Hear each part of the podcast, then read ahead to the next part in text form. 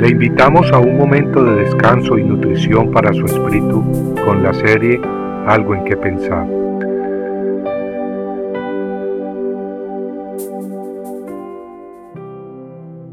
Él me ha vestido de ropas de salvación.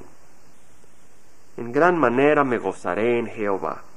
Mi alma se regocijará en mi Dios, porque Él me ha vestido de ropas de salvación me ha envuelto en manto de justicia.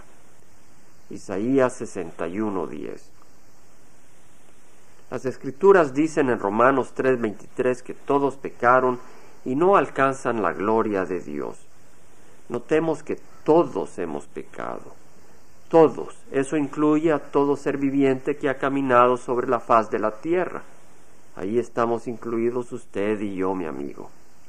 Y lo terrible es que no solo hemos pecado, sino que nuestra naturaleza humana en su totalidad es pecadora.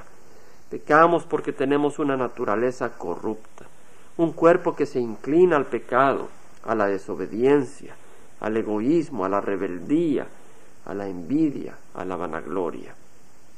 Debido a la condición perdida de nuestra naturaleza, no podemos salvarnos a nosotros mismos. Nuestro destino, el fruto de nuestro pecado, es la separación total y para siempre del Dios del universo. Y es que un Dios santo no puede habitar en medio de un pueblo cuyo corazón es egoísta, un pueblo cuyos labios están cargados de mentira. Pero hay buenas noticias, hay buenas nuevas.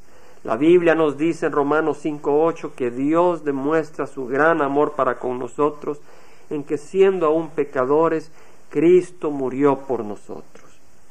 Amigos, Cristo murió en la cruz para hacer por nosotros lo que nosotros no podíamos hacer por nosotros mismos.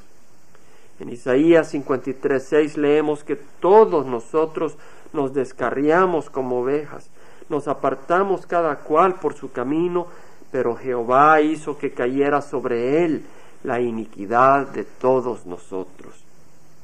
Dios nos amó tanto que dio a su Hijo unigénito, su Hijo único, para que con su sacrificio en la cruz cancelara la deuda, pagara el castigo que merecíamos nosotros mismos de separación eterna del Dios de vida, del Dios de luz, del Dios de paz y del Dios de amor. Y ahora, si aceptamos ese sacrificio, recibiendo a Jesús como Señor y Salvador de nuestras vidas, entonces somos salvos y aceptables ante Dios. Los versículos que leímos al principio están llenos de significado profético. Isaías escribió unos 700 años antes de la venida del Salvador del mundo que Dios nos vestiría con ropas de salvación. Es decir, Cristo nos cubriría con su sangre para hacernos aceptables ante el Padre. El profeta escribió que Dios nos envolvería con un manto de justicia y de rectitud. Y la verdad es que nuestros corazones corruptos necesitan ser cubiertos, envueltos con un manto de justicia para que sean aceptables ante Dios. Este manto es la sangre de Jesucristo, de manera que cuando el Padre Celestial nos ve, nos ve como si somos rectos como Jesucristo mismo, debido a la cobertura de la sangre de su Hijo. Amigos, no es lo que nosotros hemos hecho, sino lo que Dios ha hecho por nosotros por su gran amor. Tal como leemos en Isaías 61:10, nosotros también exclamamos, en gran manera me gozaré en Jehová, mi alma se regocijará en mi Dios porque Él me ha vestido de ropas de salvación, me ha envuelto en manto de justicia. La pregunta que Dios nos hará un día es, ¿qué has hecho con ese manto de justicia? Esa ropa de salvación, la sangre de mi Hijo derramada en la cruz. ¿La has recibido en vano? ¿O la has recibido y arrepentido te has vuelto en ella, envuelto en ella con acción de gracias, la copa de tu salvación? ¿O la has pateado con tus pies para seguir tus propios caminos, tu propia gloria? ¿Cuál es tu respuesta el día de hoy? Nunca es tarde.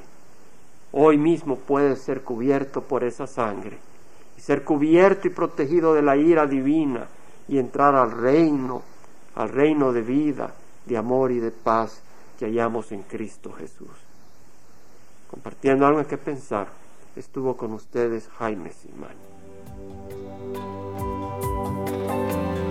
Si usted desea bajar esta meditación, lo puede hacer visitando la página web del Verbo para Latinoamérica en www.elvela.com. Y el Vela se deletrea E L B de verdad E L A, donde también encontrará otros materiales de edificación para su vida. Puede también escribirnos a El Vela Pio Box 1002 Orange, California 92856, Estados Unidos. Dios le bendiga.